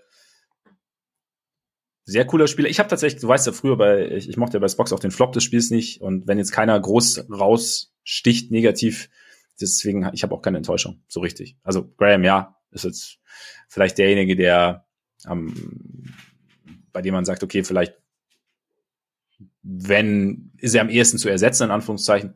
Aber sonst habe ich jetzt keinen, wo ich sage, oh, krass, uff. Ja, sonst gibt's ja eigentlich auch in der nee. Rotation bisher nicht wirklich einen Kandidaten, den man nennen kann. Nee. Ich finde äh, tatsächlich auch Dyson Daniels, den, den Rookie, ziemlich spannend. Der hat bisher ja, voll. Ja. nicht viel gespielt, aber das, was ich von ihm gesehen habe, war irgendwie schon gut. Also auch jetzt gegen Memphis hat er mal ein paar mehr Minuten bekommen und hat, man hatte ja. direkt den Eindruck, der kann werfen, der ist also passt halt auch so in diese in diese Riege von von äh, großen Spielern auf dem Flügel, die sie haben. Das ist auf jeden Fall auch ein interessanter Typ. Sie haben ja, insgesamt ja. halt echt ein, auf dem Flügel ein ziemlich krasses Überangebot, fast schon. Ja, voll. Also bringt uns dann theoretisch auch zum Roleplayer-Shoutout. Mein ja, Alvarado. Ich mein, gut, den habe ich jetzt du, acht, achtmal gegeben. Du hast es schon geshoutoutet, geoutshoutet. Ich würde aber noch Trey Murphy mit reinschmeißen, tatsächlich. Also, ja. weil ich so diese, also klar, er ist jetzt halt irgendwie so der, der, der Floor Spacer, weil er wahrscheinlich, wahrscheinlich mit ihr bester Schütze ist. Jetzt mal McCollum ausgeklammert und vielleicht auch Ingram ausgeklammert, aber ähm, so grundsätzlich, aber er ist halt auch da lässt sich halt nicht reduzieren. Also ich finde auch so als, also er kann, er kann zum Korb gehen, er ist da jetzt auch kein, nicht, nicht zwingend nur ein Straight Line Driver, wie es immer so schön heißt, Handwechseln, Shifty. Ähm, ich finde ihn so, also als Cutter hast du ja auch angesprochen, er hat eine, bringt eine gewisse Athletik mit. Ähm, defensiv habe ich zum Beispiel gegen Memphis gab es auch eine Situation, wo er im 1 gegen 1 den Block auspackt. Also da ist halt irgendwie, er ist halt genau so ein, so ein Wing eigentlich, wie du ihn, wie du ihn gern hättest. Und das halt jetzt schon im Endeffekt. Ist jetzt natürlich auch sehr, sehr positiv alles. Also, aber so grundsätzlich finde ich, da, da haben sie halt nach Jones jetzt mit, mit Murphy halt nochmal einen, der, der halt eigentlich perfekt in dieses, in dieses Gesamtkonstrukt irgendwie reinpasst und dann sicherlich auch perspektivisch dann ähm, sehr, sehr gut zu Zion passen sollte. Also deshalb ja, finde ich, das ist irgendwie ein Spieler, der mir, der mir relativ gut gefällt. Ja, definitiv. Unterschreibe ich auch so. Hat, finde ich auch, also war ja auch letztes Jahr ähm, ein Rookie und hat aber jetzt wirklich in der, in der Offseason echt, echt großen Sprung gemacht. Also ja. letzte Saison hat er auch insgesamt irgendwie 14 Minuten pro Spiel bekommen. Jetzt ist es doppelt so viel und das ist halt auch nicht nur, weil irgendwie regelmäßig Leute ausfallen, sondern weil er sich das verdient. Und also, ja. wie du gesagt hast, ich finde dieses, dieses Komplettpaket, was er jetzt schon hat, irgendwie sehr, sehr sehr, sehr vielversprechend und denke, da, da, der wird wahrscheinlich über die nächsten Jahre da einfach nur noch, nur noch irgendwie zusätzliche Sachen draufpacken. Und dann ist es halt ja. so ein, so ein Spielertyp, den du einfach unbedingt haben willst. Also Absolut. echt gut. Ja, finde ich auch. Hatte ich irgendwas gewundert? Abgesehen von Point naja, die, die Wurfverteilung von Zion haben wir angesprochen. Ja. Ich glaube, ja. Äh, das wäre eigentlich das, was ich da, was ich da nenne. Also ich finde grundsätzlich, wie gesagt, das hat manchmal bisschen wirkt, als wäre er nicht Teil der Offense. Mhm. Ja, unterschreibe ich. Es ist genau, ist halt also wahrscheinlich das größte Fragezeichen und, und auch das Fragezeichen, bei dem es sicherlich mit am interessantesten zu sehen sein wird, wie sich das im Laufe der Saison noch entwickelt. Also ob wir da mehr Klarheit bekommen, beziehungsweise ob sich, ob sich da noch was dreht, wie sich was drehen kann, dann auch, dass es passt. Also denke ich, das ist richtig. Dann bliebe noch der Outlook. Wie schätzt du die Pelicans jetzt ein, nachdem du sie jetzt etwas intensiver begleitet hast? Also bist du weiterhin mitten in dieser Begeisterung vom Saisonstart oder, oder ist, hat sich, denkst du mittlerweile, hm, vielleicht irgendwie doch noch alles ein bisschen früh oder? Also, ich glaube, ich würde, ich würde mal davon ausgehen, dass sie die Playoffs erreichen. Ich finde, die, dafür spricht die Qualität, dafür spricht auch das Potenzial und auch, finde ich, das Steigerungspotenzial, was sie noch haben, weil, wie gesagt, ich glaube, so das, was sie haben, das können sie unter Umständen auch noch wesentlich besser einsetzen, als sie es mhm. momentan tun. Also diese, diese Findungsphase, die ist noch nicht vorbei und ich kann mir vorstellen, dass wenn sie erstmal so weit sind, dass die Offense halt nicht irgendwie gerade so für Top 10 reicht, sondern vielleicht eher so, gut, ich meine, so wie Boston und Denver gerade offensiv unterwegs sind, wird es schwer, ganz nach oben zu kommen, aber vielleicht, also eine Top 5 Offense können sie mit dem, äh, mit dem Personal meiner Meinung nach haben, wenn sie vielleicht auch irgendwann äh, genau rausgefunden haben, wie sie ihre, ihre vier, vier großen Offensivoptionen, wie sie die halt staggern und wie sie das bestmöglich einsetzen. Ich glaube, ich glaube, da geht noch mehr. Wenn du mich jetzt fragst, ob ich glaube, dass sie in den Playoffs weit kommen, da würde ich momentan eher sagen, nee, sondern ich würde eher denken, das ist wahrscheinlich ein Team, was in der ersten Playoff-Runde unangenehm ist, aber was ultimativ wahrscheinlich defensiv zu angreifbar ist mit seinen besten Spielern, weshalb es wahrscheinlich jetzt keine Serie gewinnen würde. Ist natürlich dann auch immer Matchup-spezifisch und so, aber also nachdem, nachdem sie im ersten Saisonspiel die, die Nets so verprügelt haben, gab es ja schon, gab's ja schon die äh, Leute, die ja, oh, vielleicht können die ja den Westen gewinnen. Das können sie, glaube ich, nicht. Also da, das, das würde mich schon schockieren. Ich glaube eher, das ist ein gutes Team. Ähm, das ist ein solides Playoff-Team. So das Maximum ist vielleicht, dass sie eine Serie gewinnen, aber das würde mich ehrlich gesagt auch Stand jetzt eher überraschen. Und da kann aber über die nächsten Jahre auch noch, da kann, da kann, glaube ich, noch mehr, noch mehr passieren, wenn sie halt das Ganze irgendwie noch ein bisschen mehr, mehr austariert bekommen. Ich meine, da haben wir jetzt noch nicht drüber geredet, aber ihre, ihre Situation in Sachen äh, Assets und Picks, also unter, unter anderem vielleicht den Lakers-Pick, der Victor Wembanyama wird, die ist ja extrem reizvoll. Also die, die haben ja. ja unfassbar viel Spielraum. Die können sich jetzt momentan erstmal angucken, wie das ist. Und wenn sie irgendwann zu dem Schluss kommen, hm, vielleicht, also wir finden Valanciunas geil, aber vielleicht ist er nicht der perfekte Fit neben Zion. Vielleicht müssen wir doch gucken, ob wir Miles Turner oder so kriegen. Die haben ja jede Möglichkeit, das zu bekommen. Die, ja. Also die haben die Verträge, die sie traden können. Die haben ähm, interessante junge, junge Spieler, die momentan sowieso zu wenig spielen die haben, die haben Picks galore aus diesem, äh, aus, aus, äh, aus diesem ähm, Davis Trade und halt auch eigene und so. Die, die haben ja unfassbar viel Spielraum. Deswegen ist äh, die, die Aussicht für dieses Team insgesamt, glaube ich, sehr, sehr positiv. Ist natürlich dann auch immer ein bisschen davon abhängig, bleibt Zion jetzt ein fitter NBA-Spieler, aber das können wir ausklammern, weil das wissen wir sowieso ja. alle, dass das, äh, äh, dass das natürlich ein wesentlicher Faktor ist, aber den, den können wir jetzt halt nicht beurteilen. Eben, das wäre wär reine Spekulation. Und ich denke, ja, also wie du gesagt hast, Stand jetzt ähnlich wie letztes Jahr eigentlich. Unangenehmer Erstrundengegner, je nach Matchup vielleicht ein bisschen mehr. Aber es ist halt eben das Ding. Also da kann halt noch was passieren. Und dann, ähm, dann wird's interessant. Also ich bin schon gespannt, ob sie da halt eben Richtung Rim Protection dann noch irgendwie was machen. Ich kann mir kaum vorstellen, dass sie diesen Lakers-Pick abgeben, weil wenn dann wirklich Wembanyama nee, rauskäme. Den können sie nur für Kevin Durant abgeben. Und eigentlich eben. Selbst und selbst, nicht. selbst dafür, genau, also. Der ist eh unzufrieden und will dann weg. Ja, genau. Und, und, ähm, und ja, ja, das ist, ich glaube, da äh, mehr, mehr dich in den Arsch beißen, als wenn du einen Pick tradest, der zu Victor Wembanyama wird, kannst du, glaube ich, nicht. Und das macht, glaube ich, auch niemand. Ja, den, also den, den Pick, also vor allem, wenn die Lakers so schlecht bleiben, wie sie jetzt sind, ja. Und halt wirklich die Chance groß ist, dass die eine der drei schlechtesten Bilanzen am Ende haben werden oder eine der fünf schlechtesten, da kannst du den Pick nicht traden, den musst, nee. du, den musst du dann einfach behalten. Nee. Nee, ich meine, gut, wenn dir jemand Kobe White dagegen anbietet, kannst du es vielleicht schon machen. Aber ja, gut, da, also das ist das ist halt auch ein spezieller was anderes. Fall. Aber ne, ähm, sonst sonst natürlich nicht. Nee, aber von daher, also es ist, ich, ich, wie gesagt, du hast ja am Anfang eingangs gesagt, es ist eine, eine interessante Phase, einfach weil weil noch vieles gefühlt offen ist. Und so, vielleicht reden wir in, ein paar Monaten, ein paar Wochen auch schon wieder anders und, und, und, und Zion, Zions Rolle wird größer und es funktioniert aber trotzdem mit Ingram und, und, und McCollum. McCollum hat sein War das, war das pun intended gerade? Weil wenn ja, dann war es sehr gut. Äh, no, was no pun intended. Wieso, was habe ich gesagt? Zions Rolle wird größer. Äh. I see what you did there. Ja, ja, I do, I do, no, I do, ja. Yeah. Aber total unabsichtlich. Wie immer eigentlich. das wird übrigens der Titel dieser Folge. Das schreibe ich mir jetzt auf. Wird, wird Zions Rolle größer? Ja, Zions Rolle wird größer. Ja, Zions Rolle wird größer. Ähm, ja, also ich bin, äh, ich bin sehr gespannt. Ich werde auch, äh, auch wenn der Bandwagon demnächst durch die nächste Stadt fährt, werde ich, glaube ich, äh, die Pelicans weiter, weiter verfolgen. Allein um, um Brandon Ingram bei seiner Arbeit zuzuschauen. Und dann schauen wir mal, wo es hingeht. Klingt gut. Wer da noch kommt. als nächstes Kangs oder was? Ja, sollen wir einfach machen? Jinxen wir sie damit halt wieder hart?